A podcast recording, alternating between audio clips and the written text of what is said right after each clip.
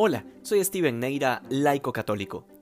Hoy el Evangelio nos presenta una dura condena del Señor contra los fariseos por cerrarle a los hombres el reino de los cielos, de manera que ni entran ellos ni dejan entrar a otros.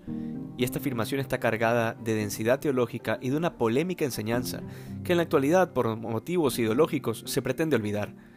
Y es que la gente puede condenarse por seguir doctrinas equivocadas, algo que en tiempos de puentes, diálogos y sínodos es importante recordarlo.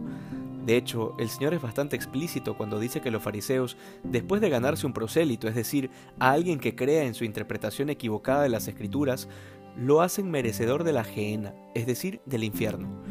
Y de hecho Jesús dice que lo hacen merecedor el doble que los mismos fariseos.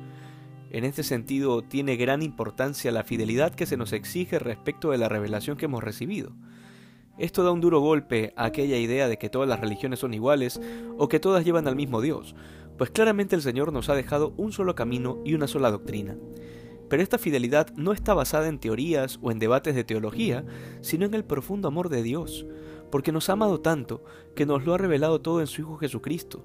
Y como dice San Juan de la Cruz, Dios nos lo ha dicho todo a través de su palabra, de su verbo, es decir, a través de Jesús. Y después de ello pareciera como si se ha quedado mudo, porque no hay nada más que decir.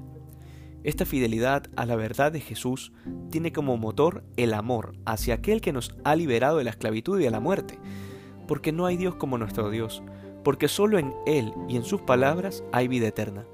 Con justa razón San Pablo nos dirá que los dioses de los gentiles, es decir, de los paganos, son todos demonios, y si bien estas palabras son duras, no por ello dejan de ser verdaderas. Si buscamos ser fieles a la verdad, no es para ganar una discusión, sino porque queremos ser fieles a aquel que nos amó hasta el extremo. Que hoy seamos más santos que ayer. Dios te bendiga.